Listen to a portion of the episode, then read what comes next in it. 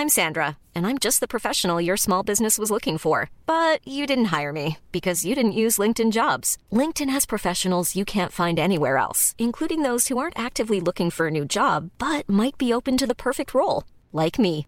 In a given month, over 70% of LinkedIn users don't visit other leading job sites. So if you're not looking on LinkedIn, you'll miss out on great candidates like Sandra. Start hiring professionals like a professional. Post your free job on linkedin.com/people today. Bonsoir à tous. Véronique Jacquier, Philippe Vilger, Gilles William Golnadel et Olivier D'Artigol sont avec nous. Actualité dramatique une nouvelle fois ce soir, dimanche, vous le savez, plusieurs types Plusieurs tirs dirigés contre un immeuble du quartier Saint-Is à Marseille ont grièvement blessé une femme de 24 ans prénommée euh, Sokania qui était chez elle et transférée à l'hôpital avec un pronostic vital engagé. La femme de 24 ans est décédée aujourd'hui, ce matin, dans la matinée à l'hôpital. Je vous propose de voir le sujet d'Adrien Spiteri. L'émotion est encore palpable dans ce quartier du 10e arrondissement de Marseille. Dimanche, une femme de 24 ans est touchée par une balle perdue dans son appartement Gravement blessée à la tête, la victime est décédée aujourd'hui. Présent à Marseille ce matin, le ministre de l'Intérieur déplore ce nouveau drame. La mort de cette euh, jeune fille nous touche toutes et tous, touche les Marseillais bien évidemment, touche la famille, pour qui je veux bien m'adresser mes, mes condoléances les plus attristées, mais nous touche toutes et tous. Manifestement, il s'agit d'une victime euh, collatérale euh, de, règlement de compte ou de reconquête ou de conquête de points de dans un quartier qui n'est pas euh, euh, le plus criminogène de la ville. Vers 23h dimanche, les habitants sont réveillés par des tirs. Impuissants, ils observent à leurs fenêtres cette fusillade. Certains connaissaient la victime. je la connaissais, je connais sa mère, je connais, je connais sa famille. Euh, c'est encore plus choquant. Ça répète moi ou ma mère ou ma soeur. Trois autres appartements ont été impactés par les tirs. Dans ce quartier du sud-est de la ville, le trafic de drogue prend de l'ampleur. Les habitants demandent des renforts. Le réseau est en train de s'installer tout doucement, tranquillement, sans, sans, que l'État bouge. Une enquête a été ouverte pour tentative d'assassinat en bande organisée et association de malfaiteurs en vue de la commission d'un crime. Depuis janvier à Marseille, 43 personnes ont été tuées dans des violences liées au narco-banditisme. La tristesse, le chagrin et parfois le scandale de la vie. Regardez cette photo. Cette jeune femme, Sokaina, cette jeune femme que vous voyez là, que le journal Le Parisien a mis tout à l'heure euh, à la une de son site euh, internet. Et le journal a pu interroger la mère de Sokaina. C'est tellement invraisemblable de mourir dans ces conditions, dans sa propre cuisine, alors que vous êtes tranquillement euh, en, train de faire autre chose et qu'une balle perdue percute votre vie et vous tue. Ma fille était très gentille. Euh, dit la mère de Sokaina, toujours dans sa chambre à travailler pour ses études, toujours dans les livres. Je n'arrive pas à comprendre ces tirs. Ma fille est passée préparer son café, elle l'a pris et en deux secondes, j'ai trouvé ma fille dans sa chambre avec la tête explosée. Je n'ai pas compris. C'est la guerre C'est quoi? Il y avait du sang partout, son visage était déformé, on n'arrivait pas à le voir, je n'arrive pas à comprendre, à avaler. Ce n'est pas en Colombie, c'est en France. Sokaina était tout pour moi. Ils m'ont enlevé ma fille, mais quelle justice vous croyez que je vais oublier ça? Ma dernière fille a 14 ans. Si elle n'était pas là, je partirais maintenant. Ça ne m'intéresse plus, la vie. J'ai galéré, travaillé pour payer des études à ma fille. Et vous me l'enlevez comme ça par des voyous. Qui les embauche On appelle la police, mais quand elle vient, c'était pour un petit tour. La violence tient pourtant de gens qui sont tous les jours là. Ce sont des gens qui me font peur. Il y a un peu des jeunes du quartier, mais c'est surtout des jeunes qui viennent d'ailleurs des fois avec de belles voitures, c'est la drogue. On n'est pas en sécurité, on a peur tout le temps. Les policiers eux-mêmes ont peur, parfois ils se font caillasser. Ce genre de choses n'arrive que dans les HLM, jamais dans les résidences. Je voudrais redire cette phrase. Ce genre de choses n'arrive que dans les HLM, jamais dans les résidences. Pourtant, ce ne sont pas des animaux qui vivent en HLM. C'est absolument bouleversant. Ce, témoignage est bouleversant. ce que, exactement. Il y a tout. Exactement.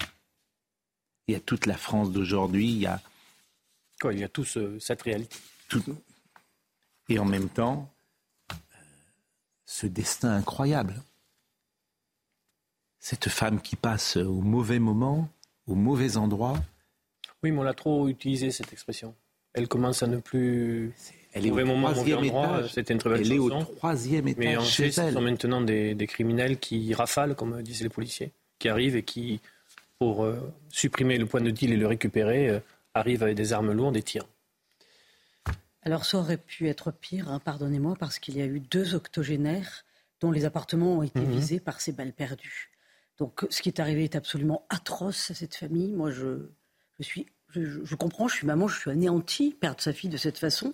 Mais quand on dit des policiers en renfort, des policiers en renfort, mais que, que risquent ceux qui tirent avec ces kalachnikovs qui font des rodéos en bas de, ces tours, qui dealent de, du, enfin, qui sont plein dans le trafic de drogue. Question simple, qui est souvent posée. L'armée française pourrait être déployée dans les quartiers. L'armée ne le veut pas. Pas pour l'instant. Si on... Non, mais c'est une question simple et, elle est en permanence. Hein. Non, mais évidemment, on dit toujours les... On a beaucoup discuté. Elle dit les policiers sont là, mais après ils repartent. Donc il n'y a pas de présence policière permanente dans oui, C'est pour ça que je vous dis ça. Mais effectivement, les, les militaires ne sont pas faits pour euh, le maintien de l'ordre. moi mais les policiers ne sont pas assez nombreux. Maintenant, ce qu'on pourrait imaginer, mais je pense qu'on n'en est pas encore là, c'est que les, c'est que l'armée puisse un jour être déployée si le, gouvernement euh, le, le, souhaitait, mais et surtout si les syndicats de policiers disaient on ne s'en sort pas. Euh, je vous propose d'écouter David Lisnard qui a une proposition étonnante. Je n'avais jamais entendu ça. Il était tout à l'heure sur le plateau euh, de Laurence Ferrari. Il propose quelque chose que vous allez écouter et qui est surprenant. Et puis vous savez, il y a aussi des, décisions, je vais peut-être choquer les, spectateurs, mais pragmatiques. Vous avez des, des pays aujourd'hui qui sont en sous-population carcérale. Euh, vous, euh, je pense aux Pays-Bas de mémoire, mais il faudrait vérifier. Je crois que les Pays-Bas. Mais pourquoi, en attendant de faire nos prisons, on passe pas un accord avec les Pays-Bas euh, qui auraient un intérêt financier à accueillir nos prisonniers et nous un intérêt judiciaire et financier à les voir incarcérés. 40% des peines d'emprisonnement ne sont pas exécutées au bout de six mois. Comment voulez-vous avoir de l'autorité? L'autorité, c'est pas euh, surjouer euh, euh, les, effets de manche. L'autorité, c'est pas dire qu'on va guillotiner tous les voyous. L'autorité, c'est d'appliquer les peines. Alors, d'abord, j'apprends deux choses que aux Pays-Bas, ils n'ont pas de problème de prisonniers, donc c'est intéressant. Il n'y a pas de surpopulation, c'est moins compliqué. Mais cette idée, cette solution, elle me paraît. Mais moi, je la trouve très bonne. Vous pensez que c'est possible? Ah, mais le Danemark, je crois, l'a mise en œuvre ou, l'a, l'a annulée. C'était pour la en Serbie. Mais moi, pourquoi pas la mettre en œuvre si c'est le seul moyen de.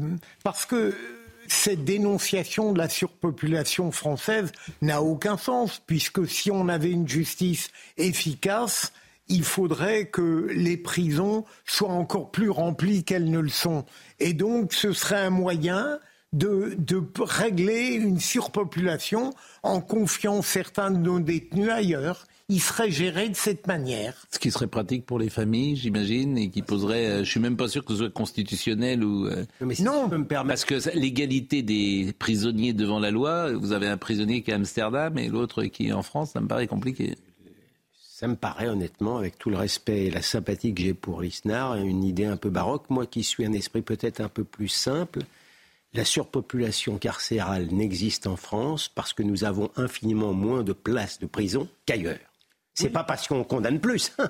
On condamne, on, condamne plutôt moins qu'ailleurs. Mais comme on a refusé de construire des prisons depuis Madame Taubira, en passant par Madame Boloubet, euh, en dépit des, des, promesses de Monsieur Macron, on est dans cette situation-là.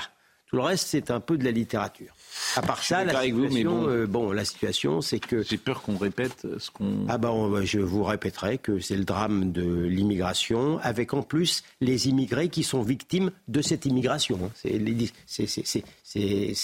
le drame qu'on vit là. Hein.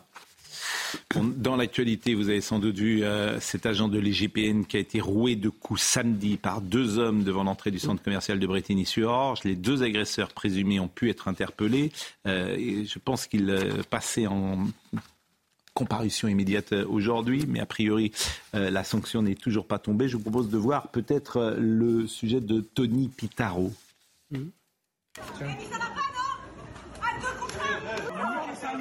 Samedi dernier, en fin d'après-midi à Bretigny-sur-Orge, en Essonne, un homme qui faisait ses courses avec son épouse a été violemment agressé devant ce centre commercial. L'homme a fait une remarque à deux individus qui roulaient dangereusement à bord d'un scooter et a été roué de coups. Les suspects, deux jeunes hommes. C'est euh, un jeune de 17 ans euh, voilà, bientôt majeur, hein, je crois, et euh, qui a été donc interpellé peu de temps après euh, au niveau de son, de son domicile. on est sur un, jeune qui était connu déjà des services de police. Et puis pour le second, ben, on serait sur un, un, jeune également qui était militaire dans le département de la Moselle. Et c'est justement là où il s'est rendu au commissariat le dimanche soir.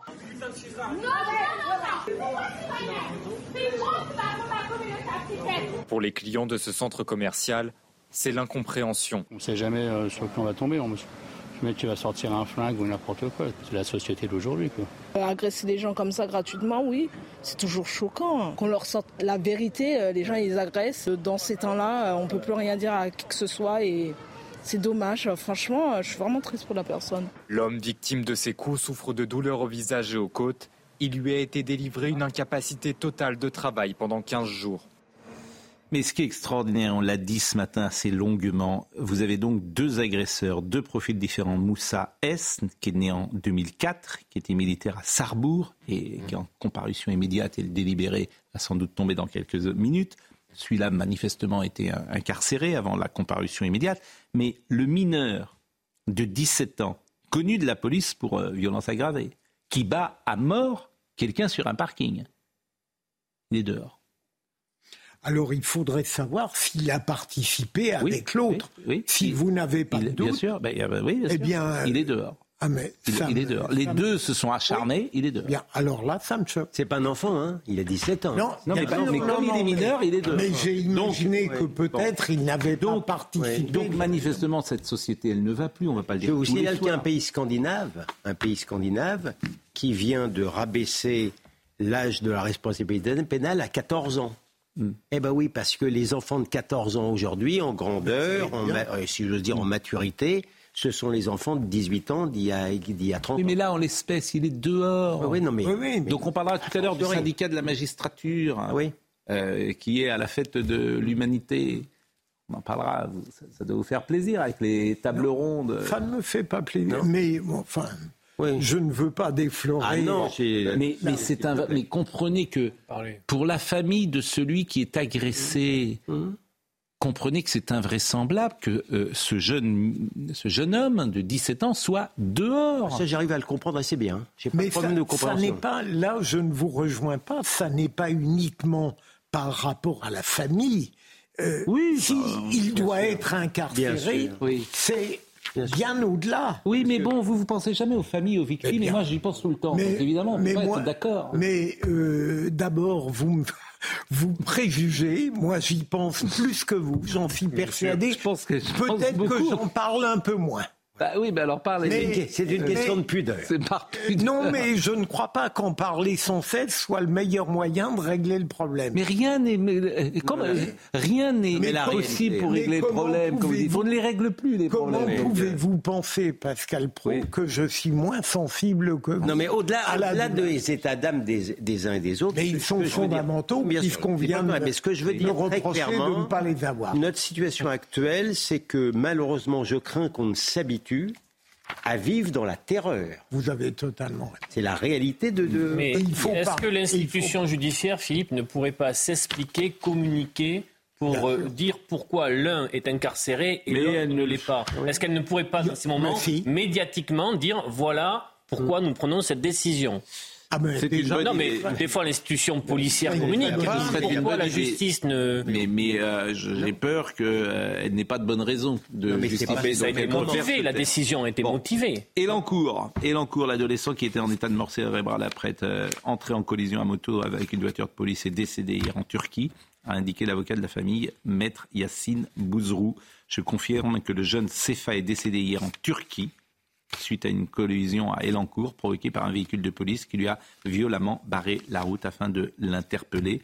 Il avait 16 ans, il avait été hospitalisé dans un état critique après la collision de sa moto après une voiture de police le 6 septembre à Elancourt. Deux enquêtes ont été ouvertes peu après les faits. Une pour refus d'obtempérer, confiée à la Sûreté territoriale des Yvelines, l'autre pour blessure involontaire par conducteur. Mais puisque nous parlons du refus d'obtempérer, un policier a témoigné devant une caméra de CNews et il raconte un jour le refus d'obtempérer, les conséquences qui euh, ont eu lieu pour lui, le policier. Écoutez-le. J'aperçois le passager qui essaie de sortir très rapidement du véhicule. Il reste bloqué par la ceinture de sécurité, ce qui me permet de me rapprocher de lui, et il part en courant. Euh, j'arrive à le récupérer, à le rattraper assez rapidement, à environ 5 mètres du véhicule. Euh, je le prends par le bras, et derrière moi, dans un instant très court, j'entends le véhicule qui redémarre, qui fait grincer les pneus, qui part à fond, et je subis un choc violent dans le dos. Donc j'ai un réflexe de protection euh, du jeune, un jeune de 17 ans environ, que je bloque contre moi. Et là, on se fait, euh, on s'est poussé euh, sur environ 5-6 mètres avant d'être envoyé dans le décor quelques mètres plus loin, en roulant. le choc a été si violent que j'ai mon gilet pare-balles qui s'est retrouvé troué dans le dos. Et ce même policier, au-delà de ce fait précis, raconte son quotidien, cette fois-ci d'une manière générale. Et là aussi, c'est le témoignage d'un policier. Les jeunes se sentent euh, forts et n'hésitent pas, euh, pas à refuser les contrôles. Euh, donc en prenant des risques inconsidérés, donc nous effectivement on est très prudents là-dessus pour éviter les dommages collatéraux. C'est ça qui est, ça qui est dramatique au jour d'aujourd'hui. Il faudrait qu'il y ait quelque chose qui soit, qui soit fait parce que, parce que nous on évite, on a peur de, poursuivre les jeunes qui prennent des risques inconsidérés. et qui sont prêts à prendre tous les risques, à écraser un civil qui passe et derrière mais euh, nous, il va falloir le justifier. 90% de notre, travail, on est là pour protéger les, citoyens euh, et, on met notre vie au service des citoyens. Voilà. Donc moi, j'ai été blessé euh, en service la nuit. On a des personnes qui sont très souvent alcoolisées, qui n'hésitent pas à, être, à violenter les policiers, à agresser les gens, et nous, on est là pour les sauver. Et souvent, quand on, vient pour euh, une agression pour sauver euh, les personnes, les personnes sont là, elles sont toutes étonnées. Et je le dis, je le répète, les policiers, on est là pour protéger, protéger servir, et mettre notre service euh, et parfois notre vie au service des citoyens. Bon, ce témoignage est très fort. Il a été recueilli par Sandra Buisson et je la remercie grandement. cet homme a donc été blessé à Montpellier dans la nuit de vendredi à samedi. Ces témoignages-là devraient être très présents dans l'espace médiatique. Mais pour des raisons idéologiques, on ne les écoute pas un policier blessé dans la nuit de vendredi à samedi, on pourrait imaginer que ça fasse euh, la une des grands journaux. Non. Parce que c'est un policier blessé. Et ce deux poids, deux mesures, et souvent j'en parle le soir, c'est vrai que cette société va mal. Et elle va mal médiatiquement aussi pour ces raisons-là. Mais l'opinion publique soutient très majoritairement les policiers. Oui, mais je vous parle de l'opinion médiatique, moi. Je, vous je suis d'accord avec vous. Je suis d'accord avec vous, mais ah, vous avez 100% raison. Ça veut dire que notre société tient bon quand même. Mais ça veut dire que l'espace médiatique est un problème XXL aujourd'hui dans la société française, sinon le premier problème. Mais le... Sinon le premier problème.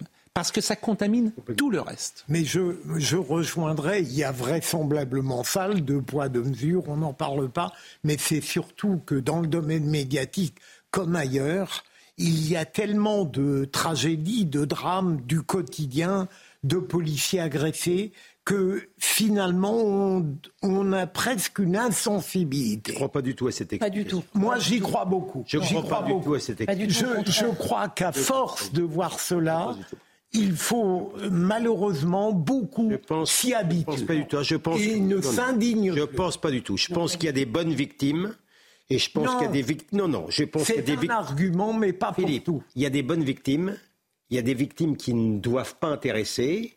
Et il y a des bourreaux qui sont savoureux, et il y a d'autres bourreaux qu'on ne doit absolument pas montrer. Mais, mais ce que vous dites est très exact pour des affaires, j'allais dire, tragiquement emblématiques. Mais ça n'est pas vrai. Ça n'est pas vrai pour la délinquance au quotidien. Mais pourquoi est-ce que la parole des policiers, et c'est Jean-Luc Thomas qui, avec Sandra Buisson, a récupéré ce témoignage, pourquoi est-ce qu'il y a des bonnes victimes et des mauvaises victimes? Pourquoi est-ce que la parole des policiers, c'est quelqu'un... C'est, je veux dire, il vous protège, il vous défend. Vous ne vous rendez pas compte de la puissance. Il a été blessé euh, vendredi et personne n'en parle. une question. Pourquoi, cette société est comme ça Alors que si c'est une victime dans d'autres quartiers, vous allez entendre et les parents qui viendront sur les plateaux de télévision pour s'exprimer que c'est de la. Monsieur Pro, vous, demandez pourquoi. Vous demandez pourquoi. Je vais terminer ma phrase. Je suis. Vous savez pourquoi Ne sous-estimez pas, je vous en supplie, la puissance aujourd'hui médiatique du racisme anti-français. C'est une grande chose aujourd'hui le racisme anti-français. Croyez-moi. il pénètre complètement l'espace C'est plus compliqué. Ah bah non. Une chose, c'est que la C'est police... encore plus compliqué. Que ça. Ah bah Mais oui. c'est Bah, plus- bon.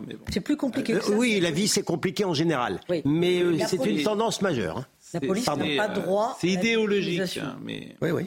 La police n'a pas droit à la victimisation, mais cela dit, moi je pense qu'il y a une majorité silencieuse qui comprend tout à fait ce qui se passe, qui n'est pas dupe des centaines de policiers qui démissionnent chaque jour et chaque année. Oui, oui. Et le jour où ils diront juste. on, on- on pose les armes et on arrête tout, je pense que le gouvernement commencera à sacrément. Les gens ont le décodeur. En les tout gens cas- le décodeur. En tout cas, ce témoignage est vraiment, Oui. je le dis, est d'une très grande force.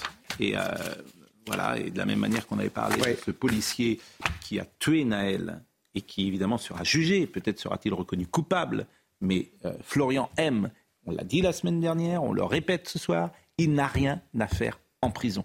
Rien à faire en prison. Il n'a pas à croupir dans une prison, il n'a même pas été euh, Entendu. entendu par le juge d'instruction depuis trois mois. Et il est là pour une seule raison, une seule, c'est qu'on a peur, si euh, on le relâche, d'avoir des émeutes, d'autant qu'on est en pleine Coupe du Monde. C'est la seule raison. Lorsqu'il a été placé en détention, je ne l'aurais pas fait, mais on pouvait comprendre certains critères qui justifiaient. On a vu le résultat. Hein. Non, mais La peu pause. importe. Mais aujourd'hui, ça commence à suffire. Oui. Eh bien, je suis heureux de vous euh, l'entendre dire. On va marquer une pause et justement, on va parler du syndicat de la magistrature qui sera à la fête de l'humanité. Rien de moins.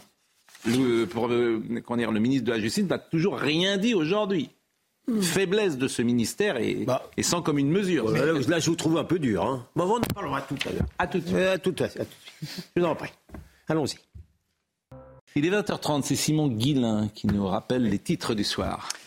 Au Maroc, le roi Mohamed VI a donné son sang lors de sa visite auprès des blessés dans l'un des hôpitaux de Marrakech. Le dernier bilan fait état de 2900 morts et 5500 blessés. Volontaires et secouristes restent mobilisés pour tenter de retrouver euh, d'éventuels survivants. Le barème de l'impôt sur le revenu va être rehaussé de 4,8% l'an prochain, une annonce euh, du ministre de l'économie Bruno Le Maire. L'objectif est de ne pas pénaliser les Français qui ont bénéficié d'augmentations salariales pour amortir le choc de l'inflation. Et puis l'iPhone 12 ne pourra plus être commercialisé en France en cause un dépassement des valeurs limites sur les ondes électromagnétiques qui sont émises et absorbées par le corps humain. L'Agence nationale des fréquences demande à Apple de mettre en œuvre tous les moyens disponibles pour remédier rapidement à ce dysfonctionnement. Ah non, et monsieur Guillain, moi, qu'est-ce que c'est que ça, l'iPhone 12 Est-ce que. Mais oui, mais est-ce que, est-ce, que, est-ce que nous avons un iPhone 12 ici, par exemple? Pardonnez-moi, j'espère que je ne fais pas de la publicité. Alors moi je n'en ai pas un Pascal, mais je pense qu'il y a encore des gens qui ont un iPhone 12. Et ça, ah bon? Mais il y en a sûrement, mais vous, vous avez un iPhone Ah, moi, j'ai un vieux de la vieille. Hein. Mais, mais, Moi, vous avez le, le- le- le- le- le numéro de votre iPhone? Pardonnez-moi C'est pas- encore regarde, si je fais de la, pause. non. Si je fais de la pause, si je fais de la pause. Non, mais moi, je suis. ça va plus du tout. Il faut aller sur euh, paramètres. Bon. Moi, c'est le plus vieux que. Sans vouloir me vanter. hein. Il n'y a pas plus vieux que le mien. J'ai- passé quelques heures cet été avec Didier Barbelivien. Il a un petit téléphone Nokia Ouais. qui date, à mon avis, d'avant de la Oh, guerre. oui. Donc, euh, Oh, non, mais il n'est bon. pas, il pas dans la modernité. non. Bon, le syndicat de la magistrature, vos amis. Mes amis. Le syndicat de la magistrature sera donc ce week-end à la fête de l'humanité. Parti participera à des tables rondes dont les intitulés ne laissent aucun doute sur le parti pris idéologique. Comment le mouvement social peut-il faire face aux violences policières? On accepte l'idée que des magistrats qui doivent être impartiaux vont parler de violences policières, mot que nous récusions. Il peut exister des violences des policiers, mais violences policières, évidemment, ce n'est pas adapté. Ou alors, il y a euh, une autre table ronde, le procès fictif des, des comparutions immédiates. Vous avez bien entendu, fictif. Pour ces gens-là, à la fête de l'humanité, il y a des... Je sais, ils détestent les comparutions immédiates. Ah oui, pourquoi? Ils considèrent que c'est une justice expéditive, Voilà, probablement. Bah, Elle est expéditive, oui, mais quand on sait tout de quelqu'un, bien sûr qu'elle est Je expéditive, elle est faite pour ça. Mais elle est... Elle n'est pas mais si, vous, expéditive. mais si vous savez tout, il n'y a pas de raison d'attendre six mois. Oui, mais c'est bien ce que je vous dis. Moi, je suis très partisan des. Il y avait d'ailleurs un président très bien, mais qui s'appelait Monsieur Curtis et qu'on a fait partir parce qu'il était un tout petit peu trop euh, répressif. Alors, rappelez ça précisément. Bah, bien sûr. Rappelez Pas ça, Monsieur Curtis, bien parce que sûr les gens, non. les gens connaissent pas le nom que vous... Denis Curtis. Tony Curtis Oui. Non, Denis rien à Ah, voir. C'est son nom, comme vous appelez euh, pro. Oui, mais bon, Tony Curtis. Donc c'était un magistrat c'est- que- était dont les. C'est un, un- un- un magistrat dont les certains avocats, euh, pas vraiment à droite, et d'autres magistrats ont réussi temporairement à, mettre sur le côté parce qu'il était trop répressif. Il n'était pas amicalement vôtre. pas amicalement vôtre. Bon, euh, le syndicat de la magistrature. Les avocats qui ont eu sa peau judiciaire. Certains avocats, effectivement. Et, mais il n'y avait pas que ça, je crois. Euh, enfin, c'est ça, c'est le récit. Alors, restons sur la fête de l'humanité, parce que moi, ça m'intéresse quand même. Bon, euh, le, nous sommes d'accord que le magistrat ne doit pas faire de politique. Oui, mais le syndicalisme. Il n'y a pas oui, oui, vous dites oui. Mais, oui. Le mais vous, vous n'êtes pas complexe, Pascal. Alors permettez-nous de, de, répondre. On est obligé de mettre de la nuance dans nos réponses. Mais, je vous demande pas de la nuance. pas dans vos questions. Mais Enfin, il n'y a pas de nuance à avoir. un syndicat ne fait pas de politique, oui ou non Oui, mais dit comme ça, c'est aberrant. Pourquoi je, je réponds sur le syndicalisme judiciaire. Il a le droit d'exister. Et donc. Et pourquoi il a le droit d'exister? Pour faire de la politique? Non, mais, ah. mais vous, vous croyez, Pascal, qu'avec des interrogations péremptoires, vous allez m'intimider? Sans vouloir intimider M. Bilger, j'ai un droit de réponse. Hein. Mais il n'y a pas de droit de réponse. Alors, est-il exact, ah bah, est-il exact, est-il exact Ne soyez pas pressé. Est-il exact que le syndicat de la magistrature gangrène le cabinet du ministre de la Justice? Vrai ou faux? À l'heure actuelle? Non en général et à l'heure actuelle. ça n'existait pas à l'heure actuelle. non. D'accord. Est-il exact qu'il contrôle les commissions d'avancement et règne sur euh, le Conseil supérieur de la magistrature? Oui. Plus maintenant. D'accord. Est-il exact qu'il impose son point de vue de la culture de l'excuse relayée par des médias qui penchent globalement aussi à gauche? Enfin, je le crois. Bon. Bon, alors, est-ce Donc que, deux sur trois. Est-ce que je peux corriger certaines choses qui ont été dites Je n'ai rien dit. Si. Oui, mais vous l'avez bien dit. Vous en avez trop dit. D'abord, on pourrait imaginer. Vous me rêveriez muet, vous. Hein D'abord, on pourrait imaginer que dans un autre monde, les magistrats ne puissent pas être syndiqués. Bien sûr, on pourrait l'imaginer. Mais je n'ai pas eu le temps de le développer. non, mais sans vouloir être complexe. D'autre part, dans un autre monde, on pourrait imaginer que les magistrats syndiqués ne soient pas politisés. Et enfin, troisièmement, dans un monde meilleur, lorsque Madame Martre, président du syndicat de la magistrature, président du syndicat du mur des cons, je vous sais bien à quel point je répugne à parler de moi-même, que j'ai fait condamner en justice. Avant, avant. Il a fallu du temps, hein. Ah, j'ai mis le temps, hein. C'est pas de votre faute. Mais avant, avant cela, cette dame-là est passée devant le, le Conseil supérieur de la magistrature qui s'est déclaré incompétent. J'ai jamais compris pourquoi. C'est vrai. Il s'est, oui, non. Oui, oui.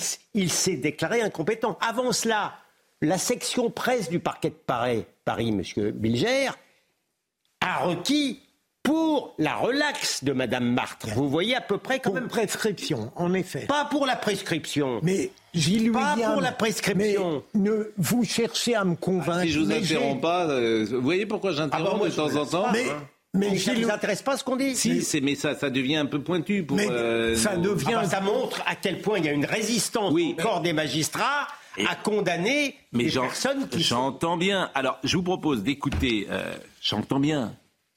J'ai compris.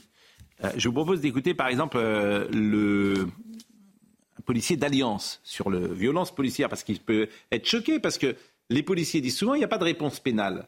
Donc effectivement, si vous avez des magistrats qui pensent euh, qu'il faut réfléchir comment le mouvement social peut-il faire face aux violences policières... Ça va rééquilibrer. Le syndicat Alliance, lui, ne fait jamais de politique. Parce que les syndicats ont le droit d'avoir des organisations professionnelles, comme les policiers ont le droit. Là, on pourrait s'attendre de la mesure, c'est tous, tous les personnels qui participent à la chaîne judiciaire puissent en effet ne pas trop politiser. Mais tout le monde politise maintenant. On va Écoutez, pas, mais, avoir un débat, moi, tourner autour du je vous propose des politiques. Mais c'est pas vrai. Mais c'est vrai. Mais, bien sûr. il y en a qui ne devraient pas. Mais, quand, mais, bien non, sûr. Non, mais il y a, bah, alors écoutons, écoutons le syndicat oui, Alliance. Écoutons le syndicat Alliance parce que euh, ils ne font pas de politique, ils défendent simplement la, euh, comment dire, leur corporation de policiers. Ils n'ont pas envie d'être attaqués par euh, euh le syndicat de la magistrature, ni plus ni moins, mais écoutons-le. Très régulièrement. Et ça ne me pose aucun problème qu'ils fassent de la politique. Hein. Mais, mais moi, ça m'en pose. Les policiers ne font pas de politique. Pardonnez-moi, ils défendent les intérêts de la police, ce qui est différent. Des paroles vigoureuses contre le système judiciaire, c'est faire de la politique? Ah, je pense qu'effectivement, un magistrat, il est non, fait je vous ai pour posé appliquer. concernant les policiers. Un magistrat, il est fait pour appliquer la politique pénale. Oui, c'est pas un élu. Bien sûr. Voilà. Moi, je ne demande pas son avis. Si j'ose dire. Oui. Je lui demande d'appliquer les lois. Mais c'est pas ma question. Et moins il y a de marge de manœuvre bien euh, ma d'un question, juge, Pascal. plus ça m'irait. Mais, Voilà. Et c'est Mais pour, ça écoutons, que- écoutons, les- et écoutons. c'est pour ça que les peines planchées, ça m'allait très bien. Oui, je sais. Parce que j'ai pas envie euh, d'être dans la subjectivité. aucune efficacité. Voilà. J'ai pas envie d'être dans Mais la écoutons, subjectivité. on va si Écoutons euh, ce que dit, euh, en l'occurrence, euh, ce représentant du syndicat Alliance. Le syndicat de la magistrature est invité à la fête de l'humanité pour débattre sur différents thèmes dans des tables rondes, et notamment les violences policières. Alors vous imaginez un petit peu ce que ça a fait au sein de notre organisation syndicale quand on a eu connaissance de cette invitation et que, le syndicat de a répondu euh, favorablement. Donc nous, à un syndicat politisé qui ne cesse de faire du police bashing et qui fait entrer la politique, je dirais, au sein du tribunal. On est pour une justice indépendante, une justice impartiale comme les prévoit la Constitution, mais là, en l'espèce, ce syndicat totalement mis de côté la défense des intérêts moraux de ses collègues et de l'institution. Il fait clairement du, du- du police bashing, de la haine anti-police, et il ferait mieux de faire euh, du, du travail, je dirais, de travailler pour améliorer les conditions de ses collègues, de la magistrature et des magistrats. Bon, est-ce que le garde des Sceaux peut intervenir? Ça, c'est une question claire. Non. Pourquoi? Mais parce que, euh, à tort ou à raison. La séparation des pouvoirs? Oui, mais il n'a pas le droit de faire, euh, Il viendrait dire quoi Je Bah, De faire respecter la séparation des pouvoirs. Mais je peux prolonger. Si j'étais dans Répondez un à ma question, si là, elle j'ai- est nuancée. Oui, mais elle est nuancée, mais elle va mériter une réponse. non, le garde des Sceaux n'a rien à reprocher concrètement à- au syndicat de la magistrature. D'aller euh, parler des violences policières. Non, mais alors il c'est en 68 que le- moi je ne suis- je n'aime pas le syndicat de la magistrature, Hmm. mais on a le droit d'être fin quand on parle même d'une structure qu'on n'aime pas. Ah, mais pardonnez-moi. non, mais attendez. le- Véronique Jacques. Enfin, non, mais je voudrais. Mais quand il y a une table ronde comme ça, quand il y a une table ronde comme ça, la fête de l'UMA, sincèrement, un, pour les policiers, c'est de la provocation. Deux, c'est presque symboliquement un trouble à l'ordre public. Trois, les policiers la fête de parlent l'humain, un d'indépendance débat. de la justice. de- Un de trouble à l'ordre public, la fête de l'humain, un débat. Pardonnez-moi. Il n'y a pas de, a Les- pas de policiers trouble à parlent l'ordre public à la justice, moi je les trouve encore bien gentils, parce que là, il n'est pas question d'indépendance, il est question de partialité.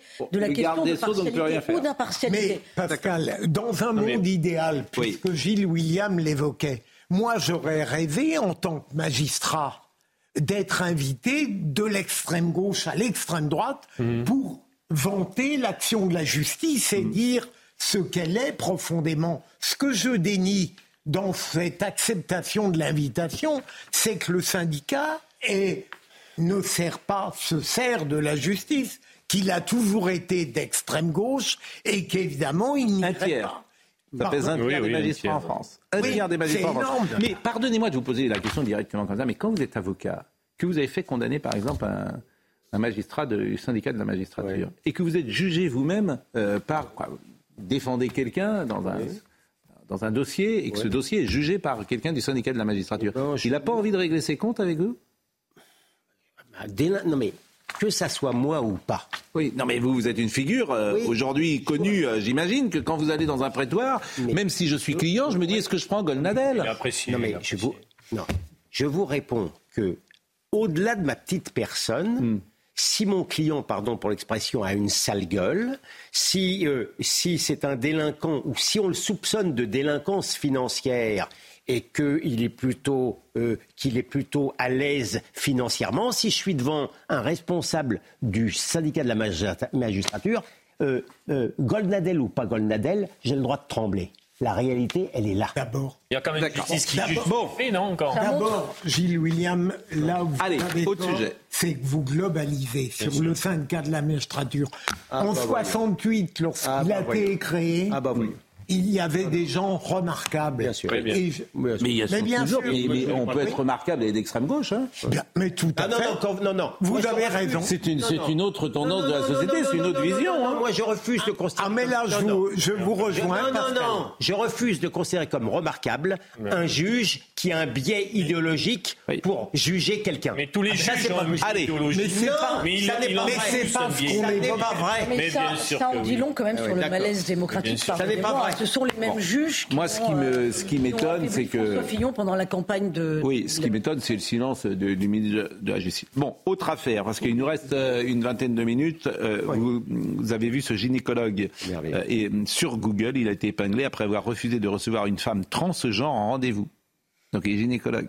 Il s'est vivement défendu en commentaire en assurant qu'il euh, s'occupait des vraies femmes, des propos qui n'ont pas manqué de faire réagir sur les réseaux sociaux. C'était le premier rendez-vous de ma compagne transgenre. Il a refusé, refusé de la recevoir. Sa secrétaire nous a jeté froidement. Je déconseille plus jamais, écrit un internaute sur la fiche Google d'un gynécologue béarnais. Et l'association SOS Homophobie dénonce dans un message ces propos qu'on qualifie de transphobes et discriminatoires. La transphobie est une réalité aux conséquences graves, notamment dans l'accès à la santé. Donc c'est une affaire d'aujourd'hui.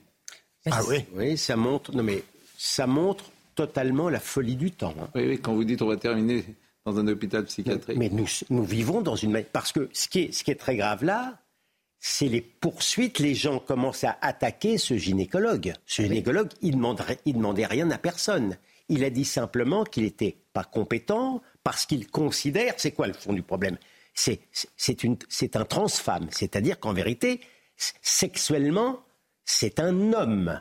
Vous pourrez faire tout ce que vous voulez. Moi, j'ai rien contre le Mais fait. pourquoi alors ils ont voulu voir un gynécologue Écoutez-moi, si ou pas Si je peux aller, non, je- si je peux aller jusqu'au bout de, de- de ce que je veux vous dire.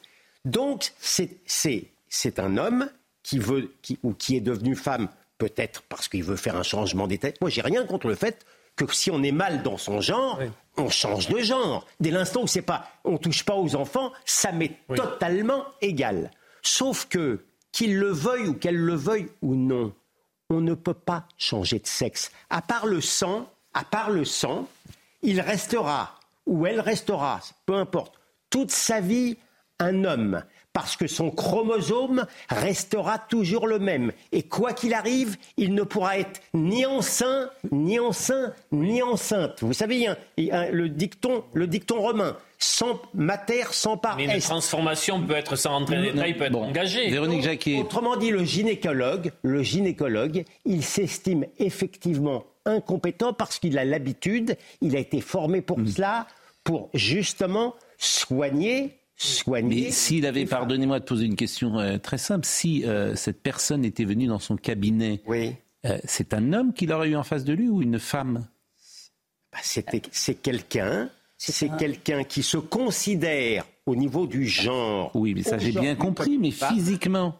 Euh, je crois comprendre que la- le- que le- l'opération elle-même n'avait pas été achevée et je ne suis même pas sûr que le- Donc l'opération était un... Je crois savoir que l'opération alors- elle-même n'était pas achevée et que je ne suis même pas sûr que le traitement hormonal était également terminé. C'est pour vous dire, mais peu importe, à l'extrême limite, même si l'opération avait été faite, je persiste à vous Hmm. Véronique dire Jacquier. qu'il n'aurait pas pu changer de chromosome.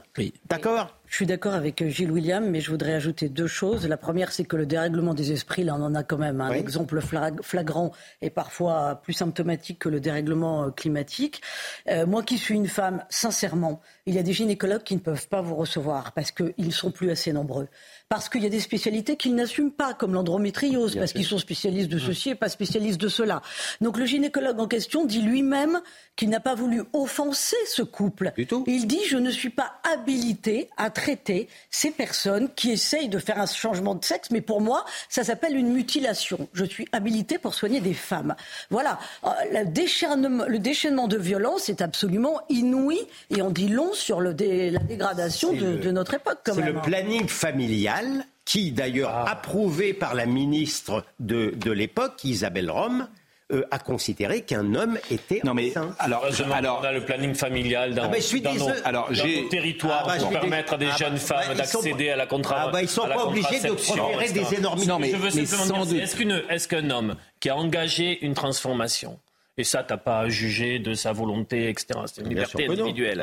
Est-ce qu'à un moment de son, de son cheminement, il doit euh, consulter une gynécologue euh, ou un gynécologue ou pas C'est la question. non, non, mais je pense que dans la, dans la réponse de, de, de- ce gynécologue, il y a plutôt un, un refus de principe. Je, je- je vais vous la lire. Je, je- je pense qu'il il aurait pu être plus neutre. Bah, je vais vous la lire. Il a le droit d'en avoir ras-le-bol.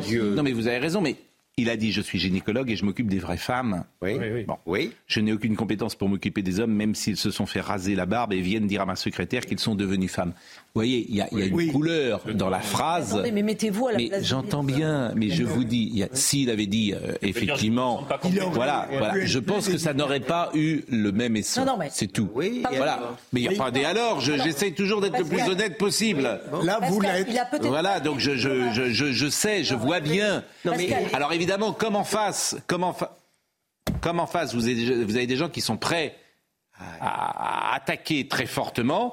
Bah, ils se sont servis de cette entre guillemets maladresse de réponse pour euh, euh, faire un déchet. comment- pourquoi la première ministre écossaise est partie, a été virée C'est parce qu'elle avait décidé Hmm. le changement de sexe et l'état civil.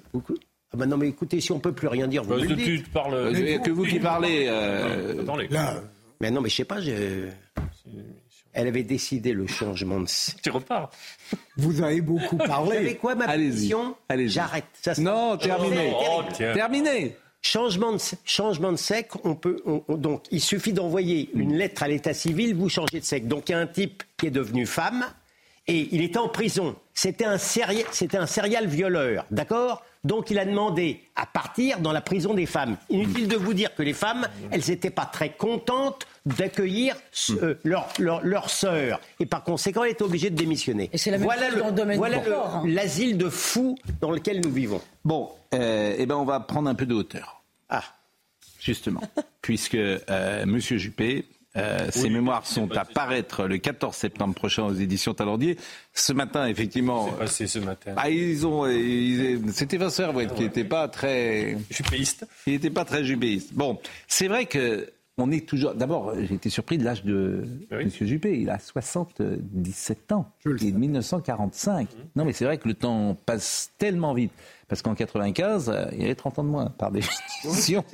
Il un était, placard. il était Oh, premier ministre. Non, mais c'est vrai, on, on se. C'est vrai qu'on a pris de la hauteur. Non, mais c'est. Ça va même trop, trop, trop. Il fait un Non, mais c'est vrai que le temps, le temps passe vite. C'est ce que je voulais vous dire. Bon, le temps passe vite. Alors, c'est vrai qu'on est surpris parce que l'image, c'est euh, raide. Et euh, là, il se confie. Je suis toujours étonné quand les gens se confient. J'ai eu de grands amours dans ma vie. Je me suis marié très jeune. C'est peut-être pour ça qu'ensuite, à 40 ans, j'ai éprouvé le besoin de batifoler ici ou là. Euh, Aujourd'hui, je vis une vie, enfin, je ne vais pas vous raconter ma vie actuelle, très heureuse. Euh, le jour de 1992 où je lui ai parlé de divorce, il parle de son ancienne épouse, ce fut une blessure. Mon cœur se serre encore quand je la revois derrière la vitre de l'appartement où elle s'était installée dans le village Saint-Paul, me regarder traverser en la quittant la petite place déserte qui donnait accès à son immeuble. Ça, c'est assez joli parce que la culpabilité euh, existe parfois des femmes ou des hommes lorsqu'ils quittent leur Est-ce que ça se raconte publiquement, ça? Bah, je vous pose la question. Je vous pose la question. Dans des souvenirs, pourquoi Ah, pas. je ne sais pas, je ne suis pas sûr que l'ex-madame hein. Juppé soit très heureuse de- d'apprendre ça. Je peux me tromper. Oui. Ouais, disons, il y a plus Non, mais alors, il y a plus il- Il a dit qu'il gardait, il dit qu'il gardait en très bonnes relations 92, avec voilà. elle. C'est il y a 33 ans quand même. Bon, le temps a passé. Oh, alors, alors, alors, là, alors, vous connaissez pas la vie. Hein. Il y a des blessures qui ne se cicatrisent jamais. Je suis désolé de vous le dire. Oui. Ça, c'est vrai. Ah bah, je- Non, mais c'est vrai, mais vous avez raison. Il y a Ça, des blessures. Je trouve Ah bah, qu'on a pris peux vous dire. vraiment de la hauteur. Il y a des blessures qui ne se cicatrisent jamais. C'est c'est- Ah oui, tout oui, vrai. oui. Non, mais sous la bien plume de Bon, Juppé, c'est alors, étonnant, quand même. alors, moi, ce que je vous propose, parce qu'il a parlé également de la mort, à, euh, notre ami euh, euh, sur France Inter. Comment? France Inter. Exactement. Donc je vous propose de l'écouter et euh, c'est étonnant et en plus c'est vrai qu'il y a un peu d'esprit dans la fin et même beaucoup d'esprit dans la fin de sa remarque. Qu'est-ce que c'est que la mort? C'est un instant. Ce qui me fait peur, c'est c'est la déchéance physique, c'est la, la souffrance, euh, voilà, pour moi-même et pour ceux qui sont autour de moi. Et au fur et à mesure que le terme se rapproche, euh, c'est une question qui vous hante davantage aussi. Alors voilà, j'essaye de, de gérer ça euh, en cherchant, en cherchant. Je dis aussi quelque part dans mon livre que je me sens comme un catholique agnostique, catholique parce que j'appartiens à cette famille qui est l'Église catholique, millénaire, avec un message extraordinaire. Hmm. La seule valeur qui compte, c'est l'amour. C'est extraordinaire ce message évangélique. Et puis une institution qui, elle, a commis bien des fautes et bien des erreurs. Euh, et agnostique parce que je ne sais pas. J'admire ceux qui savent, qui ont reçu la grâce. Il y en a beaucoup. J'admire ceux qui savent qu'il n'y a rien. d'une certaine manière, parce qu'ils ont réglé le problème. Et moi, je suis entre les deux et je cherche. Euh, j'ai plus beaucoup de temps. Est-ce que vous diriez que la seule valeur qui vaille, c'est l'amour? Non, il y en a plein d'autres. Mais Pascal, si je peux, malheureusement, je ne me rappelle pas la femme qui avait écrit un livre il y a quelques années sur Alain Juppé et ceux qui l'entouraient, Édouard Philippe, Gilles Boyer, et on avait vu l'image d'un Alain Juppé mais que personne ne connaît. Oui, c'est une jeune femme, effectivement, qui intervient souvent aux grosses têtes d'ailleurs et que j'ai reçu. Ah bon Mais c'était remarquable. C'était remarquable et donc je ne, suis son pas nom avant de... je ne suis pas étonné par ces moments de sensibilité qu'il exprime. Mais sur Juppé, on en a gardé peut-être médiatiquement et dans l'histoire politique droit dans ses bottes. Euh, mais en fait, euh, moi j'aime bien le. Gaël Tchakalov. Oui, c'est Benjamin Gaël moi, que moi j'aurais plaisir à lire le livre. Je suis loin de sa sensibilité politique. Hmm. Je lui reconnais que Bordeaux, que je connais bien, était la grande endormie à la fin du chabanisme. Non. Ah, je vous le dis, j'étais étudiant à Bordeaux à la fin de Chaban. Il a quand même reboosté cette ville hmm. euh, sur les, la rive droite, etc. Oui, mais Bordeaux était, une ville magnifique. Aujourd'hui, c'est la politique des quais. Je ne sais pas si de la était. Bien sûr, mais il a fait de Bordeaux une ville formidable. Vous avez raison. Bon, euh, donc ça, je lui reconnais ça et. Bon, j'ai trouvé ce matin que ça partait, euh, il y avait une forme d'acharnement de, de, Vincent que j'apprécie par ailleurs Hervouet. Oui, alors l'argument de Vincent Hervouet, c'était de dire il est président du Conseil constitutionnel alors qu'il a été condamné que c'est un délinquant. Mais dans un contexte très Mais dans un, et, on lui rappelait quand même qu'effectivement, il avait été condamné au nom de Jacques Chirac dans les emplois. Euh, il avait porté le chapeau des emplois fictifs. Euh, il y avait quand même quelques explications on lui avait reproché de quitter l'Amérique. Je peux donner mon avis, Pascal? Bien sûr, je vous en prie. Dit que, quand tu dis que la seule valeur, c'est l'amour, je crois que oui, il a raison, hmm. parce qu'on est jugé sur l'amour à la fin de sa vie. mais on est jugé par qui? L'amour qu'on a ah reçu, mais par les siens par ses enfants, par ses pères, par son euh, pays, de la enfin, l'amour est le baromètre de la vérité envers soi-même et Mais alors comment vous le mesurez l'amour? Comment vous le mesurez? qu'il parle comme ça. Comment vous le mesurez? Bah, dans la douleur. Mais vous le mesurez au regard de l'amour. Il y a beaucoup de. Quand tu t'es mal comporté, quand tu t'es mal comporté, Qu'est-ce que vous transmettez Non, mais je pensais que vous auriez une autre réponse à me donner. Que l'amour? Non. Comment vous mesurez? Quel est le seul paramètre de l'amour? Bah, La vérité. L'attachement, la. Non, c'est pas le paramètre. Qu'est-ce qui mesure justement, selon vous, qu'on aime ou pas? Bah, la notion, bah, la notion d'être en vérité, la notion de sacrifice. Hein ah, sacrifice, arrêtez ça. Ah, ça, c'est horrible. Le temps. Bah, non, mais... les, gens qui disent je me suis sacrifié pour toi, alors ça, non. Non, mais ah, ça, c'est une des choses les plus horribles à dire à un enfant. De alors ça, ne dites pas ça. Ne dites pas ça. le fait que l'amour puisse s'inscrire dans le temps. Mais en revanche, non. choses pour les gens que vous aimez. Alors, il y a une phrase géniale. C'est Gérard Lanvin qui l'a dit dans La Belle Histoire. Qu'est-ce que tu as donné aux autres si tu n'as pas donné ton temps? Je, viens de voulais dire. Le temps. Ah oui, bien. Le temps. Elle est géniale, mais elle n'est pas de moi. Non, mais c'est très juste. Elle est lelouchienne, comme toujours. C'est quand même. Aznavourienne aussi. Non, c'est. Mais c'est vrai. C'est un bon paramètre. Bah c'est un bon paramètre. Qu'est-ce que tu as donné aux autres si tu n'as pas donné ton temps À ta fiancée, à tes parents, à tes enfants, à que sais-je, à tes amis. Et... Non, je suis d'accord on peut donner tant d'autres choses à ah oui. qu'on aime. Oui, mais on peut donner de l'argent aussi. Non, non, ah, on, achète on peut vous êtes idéaliste. Mais, ah non, il non, mais, qu'on achète. Mais le temps, c'est un bon, c'est vrai. Le temps, c'est bien. Mais ah oui, c'est bien. Bon, je voulais vous, faire un petit peu réfléchir. Ah mais là, vous nous avez élevés. Ouais, dans, pas vous faire décoller trop vite parce que. Je pense que c'est dans la belle histoire. Euh, il me semble que c'est dans la belle histoire. Mais bon, euh, ou avec euh, c'est Gérard Lanvin qui avec Marie Sarah, mais il me semble. Mais bon, je, c'est dans le même film où il dit tout est compliqué avant d'être simple. c'est des phrases de Lelouchienne. c'est du, alors ça, c'est du Lelouch pur sucre. Tout est compliqué avant d'être simple. Pas faux. Bon, pas faux. Bon, Bernard Tapie, vous allez euh, peut-être voir la séquence, euh, la BA très, on va peut-être pas la voir d'ailleurs, mais elle va illustrer nos propos. Mais on va écouter Laurent Tapie parce qu'il était avec nous ce matin. Euh, il a vu la série. Il était. on a envie de la voir la série parce que Laurent Lafitte paraît extraordinaire, bluffant même pour te dire.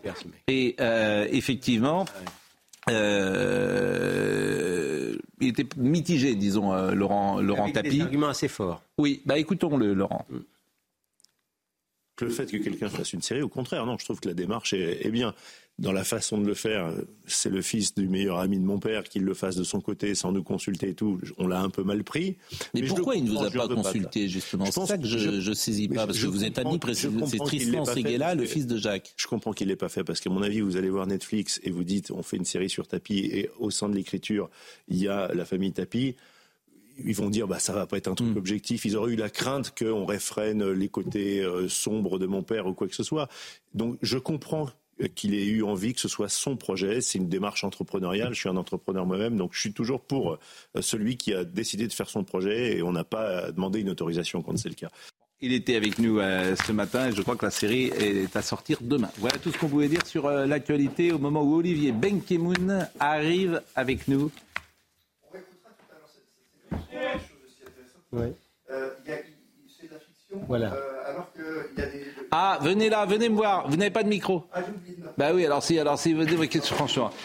Non, mais c'est plus possible. Il arrive maintenant. Ah, Olivier, vous faites de la télé depuis combien de temps Ça fait, ça fait 2-3 jours que j'ai commencé la télé. Non, mais vous faites de la télé depuis combien de temps Mais ça, vous, savez, ça, c'est un euh, acte manqué. Hum, hum, hum. C'est-à-dire que vous ne voulez plus parler. Vous avez un micro devant vous. Oui, vous ne souhaitez plus qu'on vous écoute, qu'on vous entende. Vous avez un joli micro main devant vous. Oui, bah, j'ai devant regarder un micro main. Donc voilà. Voilà, mais ça c'est formidable. C'est avec ça que j'aimerais vous parler. Vrai Ah ben ça c'est on a l'impression d'être chanteur. Michel Drucker. Ah, ça, vous êtes Michel Drucker. Ouais. Bon, je voulais vous. Déjà, vous savez que Michel Drucker, c'est son anniversaire. Ah bon Je l'ai ce matin sur Europe 1. Magnifique. Michel, Michel, bonjour. Magnifique, 81 ans. Formidable.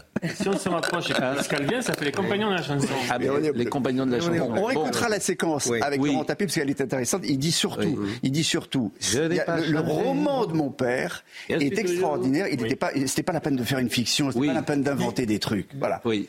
Donc c'est ça qui lui reproche, et on verra cette séquence. Je peux dire un mot c'est Oui, je vois, bah, non, c'est pas trop tard, on est encore Je voudrais essayer de rattraper. Mais je demanderai à répondre. Euh, non, mais il y a des. Moi, je comprends Bernard Tapie, j'ai eu le même sentiment avec Brigitte Bardot. Il y a des vies qui sont euh, déjà des légendes. Et je trouve à la limite que la fiction, c'est inutile. Oui. Bon, il faut répondre. Bah, tout là, oui, mais alors tous les, il y a des biopics, c'est Simone Veil. Ah Vous savez que Simone Veil, par exemple, ça fait 2 millions et demi de, oui, de spectateurs. C'est le premier succès français 2022. Ah je parlais biopic. des personnages qui m'ont passionné. Oui, mais alors tous les biopics aujourd'hui, c'est la mode des biopics de Kennedy, de, de, de Oui, mais tous les êtres, Pascal, ne sont pas des légendes en quelque ah, sorte. Simone Veil, c'est une trajectoire légende de légende. Elvis, Presley, mais on a consulté la famille, on a demandé, on a, on a donné le script puis il y a un accord en général, il y a un deal. Oui, là, ce n'est pas le cas. Bon. Vous n'aimeriez pas qu'on raconte votre vie, Philippe Béjar Ah non, non, elle ne serait pas. Elle serait trop longue et imaginez qu'on vous demande. Et imaginez qu'on vous demande votre avis. Je suis inquiet. Hein non, mais c'est une vie de légende. Il y aurait beaucoup de choses à dire. Mais en fait, mais en fait toute vie est une vie de légende. Vous ne pouvez pas imaginer quand on s'intéresse à la vie des autres. C'est extraordinaire de voir comme elle est. C'est gentil, évidemment, je m'intéresse à la vie des autres. en général, oui, bien sûr. Mais toute vie est une vie de légende. naturellement altruiste. je n'ai pas changé. Tous les soirs, je suis toujours celui qui t'embrasse. On va peut-être y aller, là, non Non. non. Monsieur Nedjar vient de m'envoyer un petit texto. Vous avez une heure de plus. Ah, d'accord. Il m'a dit ça à l'instant. Il m'a dit. pas me le dire deux fois. Attention. Oui, mais vous ne serez pas payé plus. moi, j'ai une mission. Bon, c'est terminé. Benjamin était de retour ce soir. On le salue, applaudissons-le. Ah oui. Parce qu'il n'était pas là hier et euh, voilà. Et demain, euh, petit Scarabée revient de son mariage. Ah. Gauthier Lebret. Il s'est marié ce week-end. Oui. Arnold Cara était à la ah, vous n'étiez pas invité Pas invité. La dernière fois, on vous a invité, vous êtes venu sans cadeau. Donc, vision, à la vision, Philippe était présent, Guillaume Marceau était au son. Merci à Briac Japio, merci à Marwan Serre. Et donc, euh, rendez-vous demain matin, bien évidemment, et Olivier Benkemoun dans un instant avec, euh, avec le micro. Magnifique, formidable. Bon anniversaire, Michel.